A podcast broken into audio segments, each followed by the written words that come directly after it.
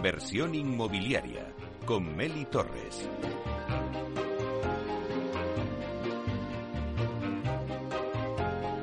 Hola, ¿qué tal? Muy buenos días y bienvenidos a Inversión Inmobiliaria. Aquí estamos un jueves más para daros las claves y que podáis realizar la, mejor operación inmobiliaria y sacar una buena rentabilidad a vuestras propiedades. Por eso nace este programa. Nuestro objetivo es manteneros informados de todo lo que ocurre en el mercado. Tratamos de dar voz al sector a través de los micrófonos de Capital Radio. Por ello os invitamos a que sigáis con nosotros y conozcáis los temas que vamos a tratar hoy en el programa y que podréis escuchar también en los podcasts en nuestra página web capitalradio.es. Y además los podréis escuchar desde el metaverso, donde ya estamos presentes de la mano de Datacasas Protec. Así que ya comenzamos.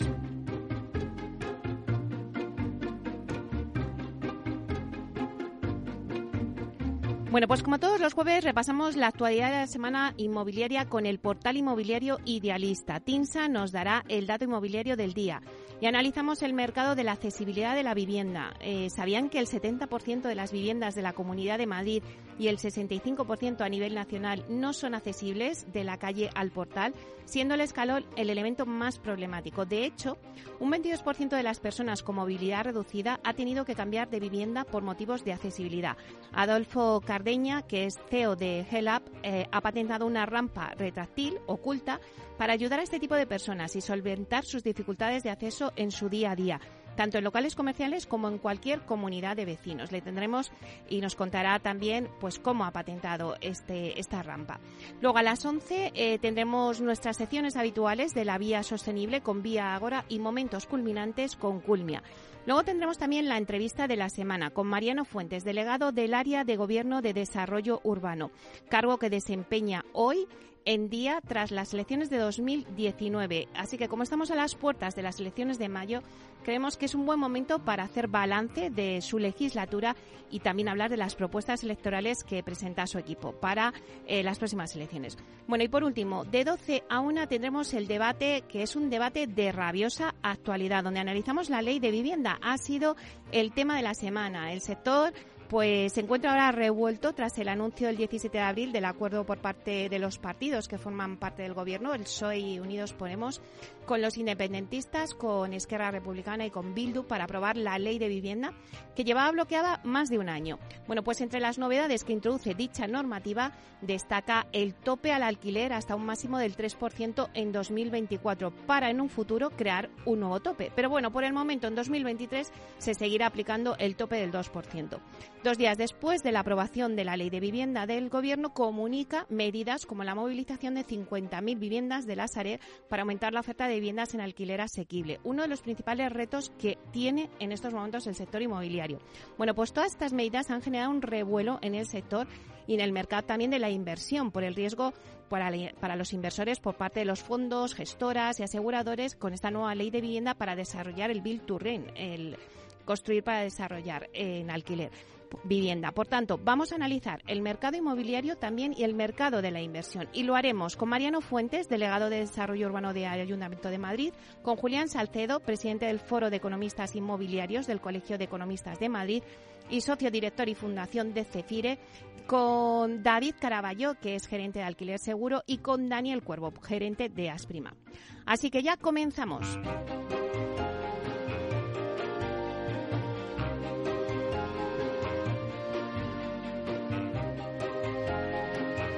Inversión inmobiliaria con Meli Torres.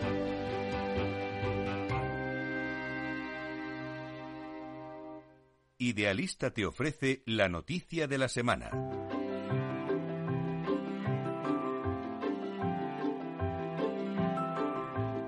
Bueno, pues vamos con las noticias de la semana y damos la bienvenida a Beñat del Coso, portavoz del portal inmobiliario Idealista. Buenos días, Beñat.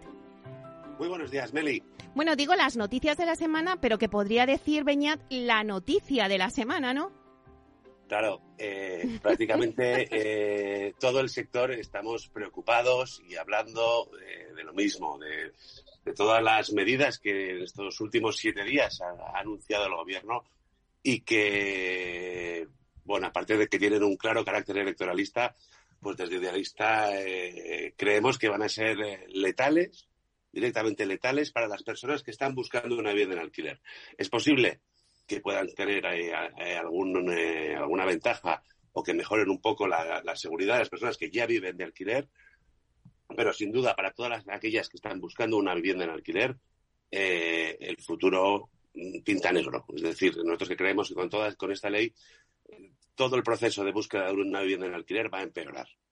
¿Vale? Pero aún así, eh, probablemente el punto del que más se habla esta semana es el anuncio de, la movilización de las viviendas de Sareb, que es bueno, un anuncio que se hace en un mitin electoral, en el que primero se habla de 50.000 viviendas, después se habla de 21.000. Eh, el otro día la, ministra de Economía dijo que ya eran 9.000 y resulta que, hoy conocemos que de las 2.700 que tiene Sareb en la Comunidad de Madrid, solo cuatro se pueden eh, poner en el alquiler. Es decir, al final lo que nos viene a decir que eh, el grueso de viviendas de Sareb están o en malísimas condiciones o lo que es más probable, sobre todo en la Comunidad de Madrid, es que están ocupadas. Entonces, nosotros también por ponerlo un poco en contexto, nosotros ayer en Idealista sacamos un estudio que, decía que dos de cada tres viviendas de Sareb a nivel nacional están situadas en zonas de muy, muy, muy baja demanda.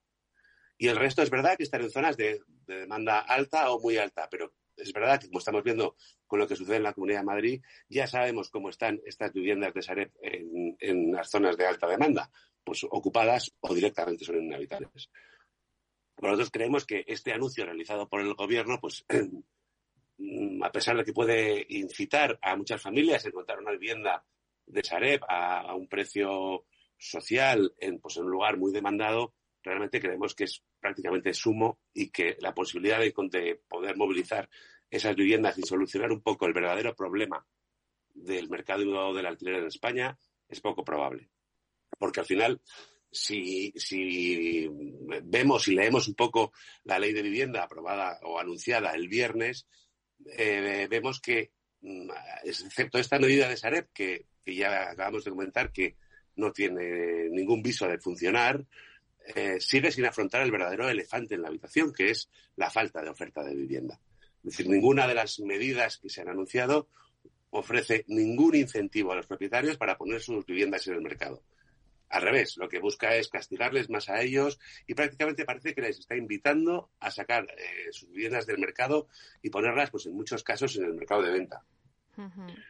Estas medidas, pues ya se han probado eh, en otros países. Eh, sucedió en Berlín y, no funcionó. Sucedió en París y no funcionó. Y más cerca ha funcionado. Se puso también en marcha en Barcelona.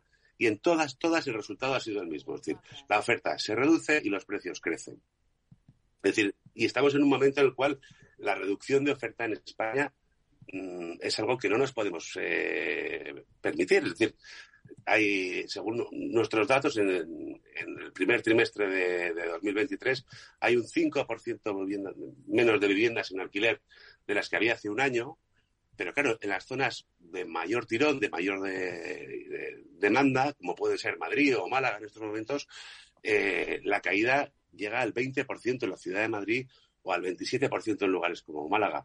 Es decir, estamos en niveles de, oferta de, alquileres mínimos desde 2016 y, entonces todas estas medidas aprobadas por el gobierno lo que provocan que es que en las zonas donde se concentra la verdadera demanda de alquileres, acceder a, una vivienda va a ser prácticamente imposible, sobre todo para las rentas más bajas y para los colectivos más desfavorecidos que en teoría son a los que se les quiere ayudar y, permitir el acceso a la vivienda.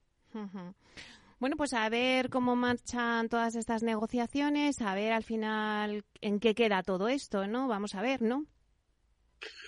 Pues sí, la verdad es que no, no tiene muy buena pinta por el momento y bueno, los últimos datos ya parecen como que la semana que viene podría ya eh, entrar en el pleno del día 27 hmm. eh, la ley para su aprobación, por lo cual, bueno, pues parece que hay poco margen ya, pues para que llegue la cordura y llegue un poco eh, el, entender cuál es el verdadero problema del mercado del alquiler y afrontarlo.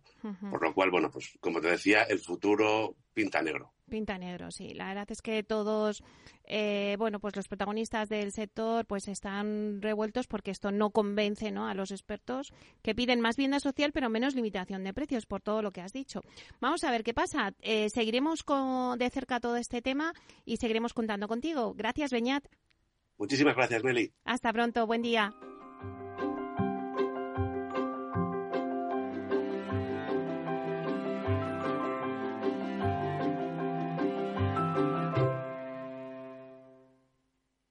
El dato del día con Tinsa.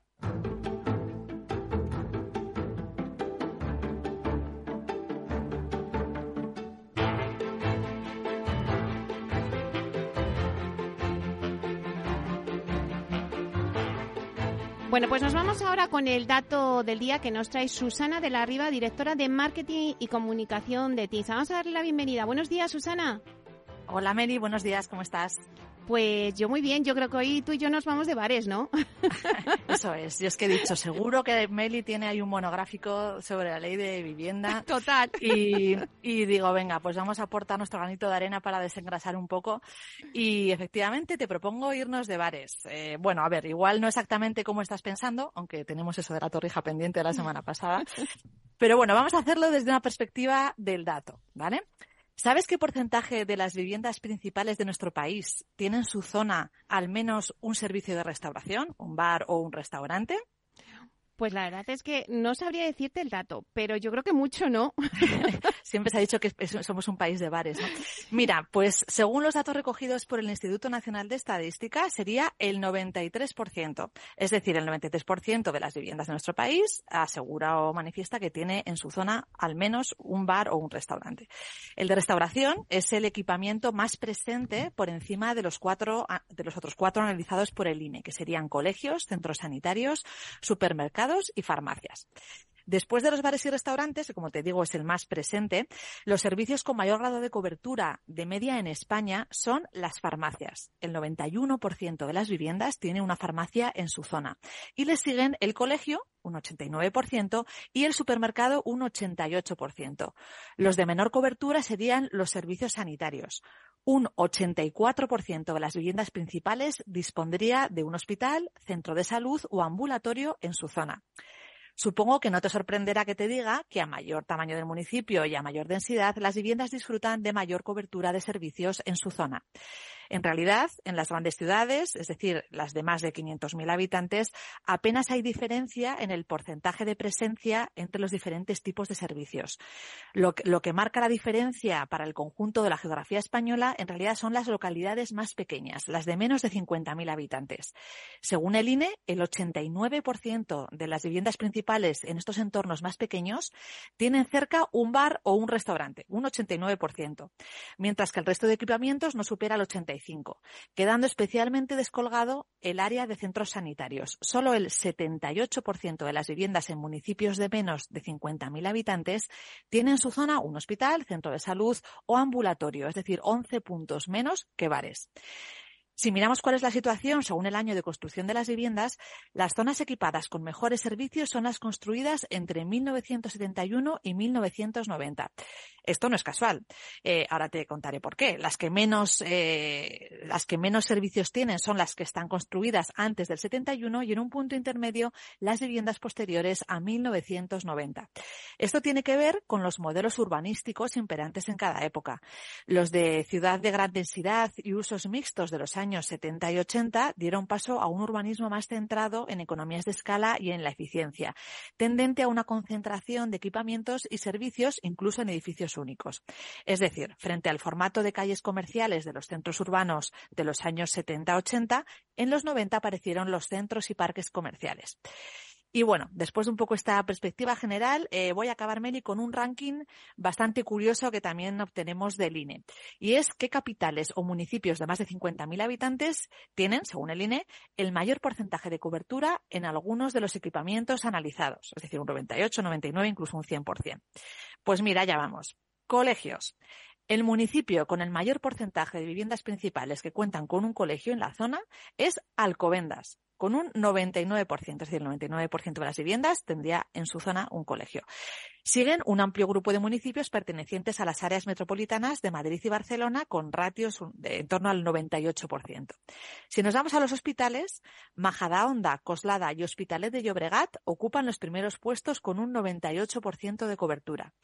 En supermercados destaca Cornellá de Llobregat con un 99% de cobertura. En las farmacias encontramos cobertura del 100% en Hospitalet de Llobregat, Torrejón de Ardoz, Madrid, Alcobendas y Sevilla. Y seguro que te estás preguntando, ¿y qué pasa con los bares? Pues mira, curiosamente no aparecen en los datos de línea municipios con una cobertura del 100%, pero sí algunos con el 99%, como es el caso de Barcelona, Torrejón de Ardoz, Valencia, Pamplona, Getafe y el Prat de Llobregat.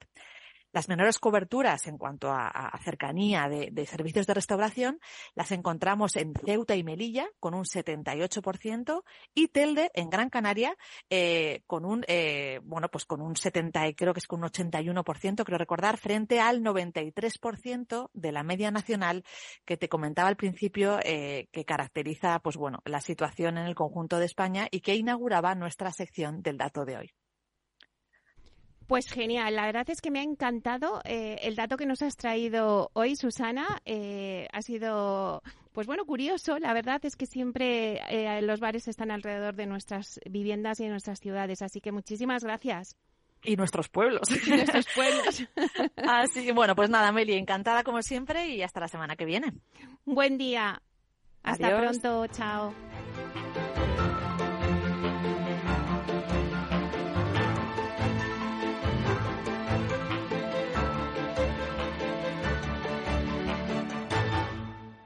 Tecnología propia, rigor técnico y una potente base de datos son el punto de partida del asesoramiento independiente que TINSA presta a todo tipo de inversores en real estate. Conoce en la web tinsa.es cómo podemos ayudarte a rentabilizar tu inversión a través de estudios de mercado, valoración RICS, AVM de grandes carteras o consultoría fiscal, entre otros servicios. TINSA, valor de confianza.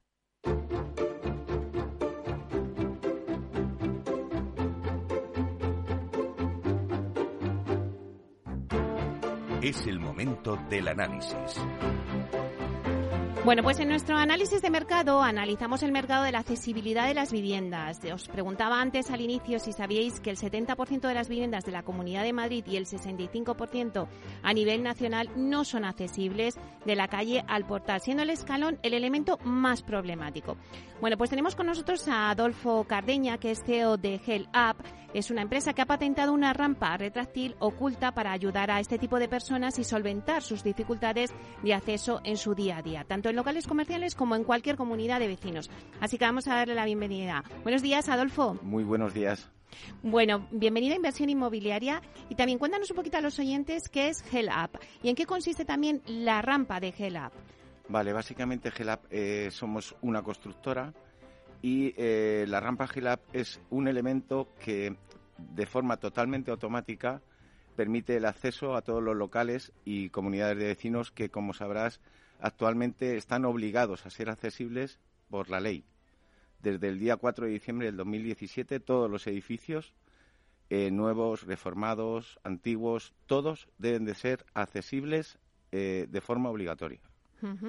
Este aparato soluciona el problema porque eh, está totalmente oculto y de forma automática sale para darle uso y también de forma automática se recoge y se queda totalmente oculto. Es una rampa, es fácil, es una rampa que sale, utilizamos y se esconde.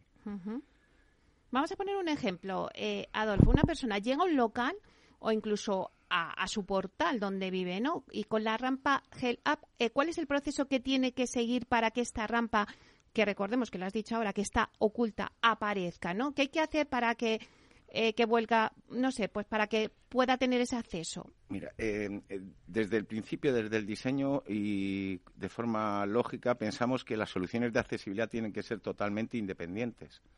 Una persona que necesita acceder con movilidad reducida no tiene el por qué depender de la ayuda de nadie. Con lo cual, la rampa tiene varios sistemas de apertura como son eh, los dispositivos de pulsación, que estamos obligados a ponerlo, tanto de forma interior como exterior, como eh, una aplicación móvil por la cual podemos em, operar sobre la rampa.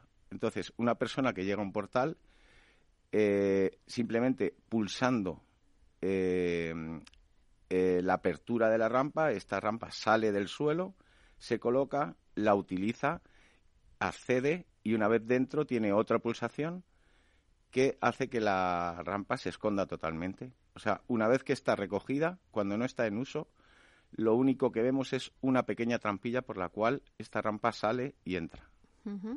Antes dábamos datos y cifras. Eh, Adolfo, hay solo un 0,6% de los 9,8 millones de los edificios de viviendas en España que cumplen con los criterios de accesibilidad universal para personas con movilidad reducida.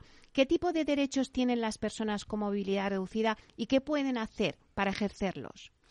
Eh, bueno, como antes te decía, de forma legal eh, tienen todo el derecho del mundo a poder acceder a cualquier edificio. Según el Real Decreto, si no recuerdo mal, 1-2013, eh, obliga a que todos los edificios sean accesibles desde el día 7 de diciembre del 2017. Entonces, derechos todos, porque tenemos que mentalizarnos en que esas personas tienen igual derecho a acceder a cualquier sitio que nosotros. Y además están defendidos de forma obligatoria por la ley. Tenemos que cumplirlo.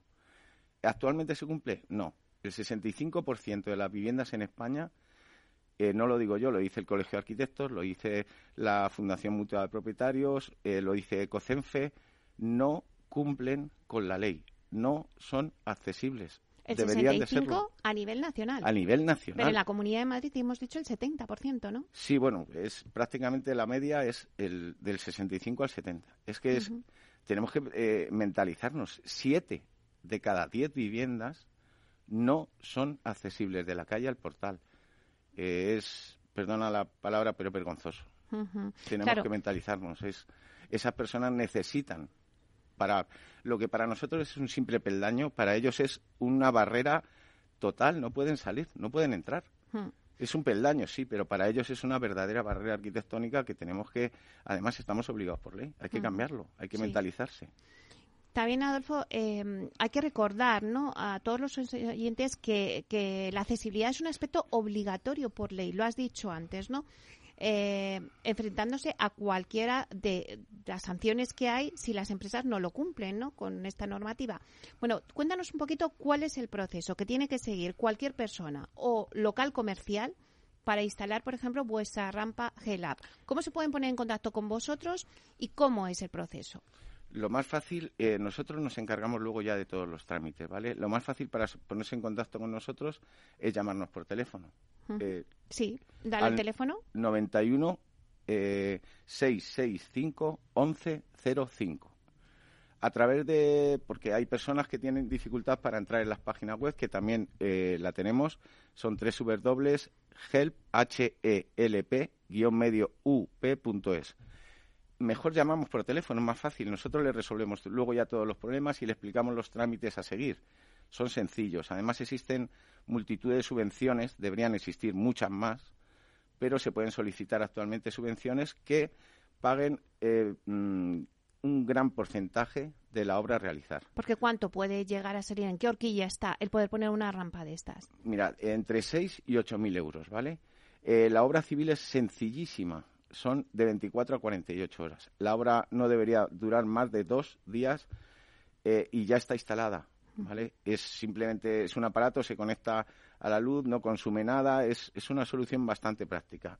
Yo aconsejo que si pueden entrar en la web o llamar por teléfono a los teléfonos que ya he dicho, eh, ahí pueden ver vídeos, porque es un aparato que es más visual en cuanto lo vean van a entender la solución. O llamar al teléfono que has dicho, el 665-1105. Eh, en tu opinión, Adolfo, eh, ¿qué crees que falta todavía por hacerse en nuestro país para ayudar a las personas con movilidad reducida y, sobre todo, para conseguir que la accesibilidad sea verdaderamente efectiva? Mentalidad. Tenemos la ley hecha, cumplirla. Y mentalizarnos en que no tenemos ningún derecho más que cualquier persona con movilidad reducida. En mi opinión, incluso menos. Necesitan nuestra ayuda, necesitan que cumplamos la ley, necesitan que cualquier local, sea una farmacia, un banco, una zapatería, me da igual, esa persona tiene total derecho, igual que nosotros como mínimo, para acceder a esa zapatería, a ese banco, a esa farmacia. Y actualmente es que existen locales que impiden el acceso a estas personas. Estamos incumpliendo la ley.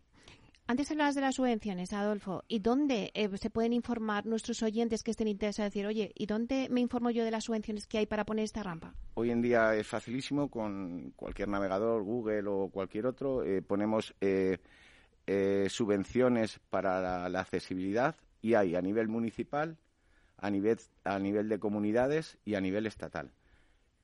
muchas, la mitad de las que serían necesarias. Pero, por ejemplo, en la Comunidad de Madrid hay un acceso directo en la página web de la Comunidad de Madrid de este tipo de ayudas, ¿vale? Lo más fácil, de verdad, porque hay personas que no tienen eh, fácil acceder a las páginas, a, eh, eh, llámenos, llámenos al 91 665 1105 y nosotros le explicamos todos los trámites que tiene que seguir, tanto para pedir subvenciones como para que nosotros vayamos a ver y apliquemos nuestra solución a su comunidad. Bueno, qué bueno lo que habéis patentado esta rampa, ¿no, Adolfo? Que os tenéis que sentir muy orgullosos porque eh, de hacer esta labor social. Muchísimas gracias. Lo hacemos lógicamente como cualquier negocio, tiene que funcionar y se trata, eh, pero la verdad es que es un gran orgullo porque estas personas eh, son superiores a nosotros, de verdad. Cada vez que conozco a más, se superan todos los días y que no quede por ayudarlos. Es que además estamos obligados por ley a que todos sean accesibles. ¿Por qué no lo hacemos? Estas personas necesitan de nuestra ayuda, hay que mentalizarnos. Sí, incluso yo antes decía al principio de todo que había un 22% de, de personas que se han tenido que cambiar a de su vivienda por, porque no tenían no accesibilidad a poder acceder a su vivienda. en vez de adaptar la vivienda para que estas personas puedan vivir en ella, se tienen que cambiar. Ellas se tienen que cambiar porque nosotros no ayudamos a que sean accesibles. Es que suena, suena así de, pero es que es, la realidad. Hay que ayudarlos. Hay que cumplir la ley. Y tenemos que mentalizarnos. Bueno, pues ha sido un placer. Eh, Adolfo Cardeña, CEO de GELAB, esta empresa que ha patentado una rampa retráctil oculta para ayudar a este tipo de personas que tienen pues dificultades, ¿no? Para acceder en su día a día, tanto en locales comerciales como en cualquier de su comunidad de vivienda. Claro, efectivamente, de vecinos. Muchísimas gracias, Adolfo, un placer. A ti igualmente. Muchísimas gracias. Bueno, espero que sigas viniendo y que nos vayas contando cómo avanza, ¿no? Este tema. A ver si no se enquista y se puede sacar adelante. Muchísimas gracias. Muchísimas gracias. Hasta pronto.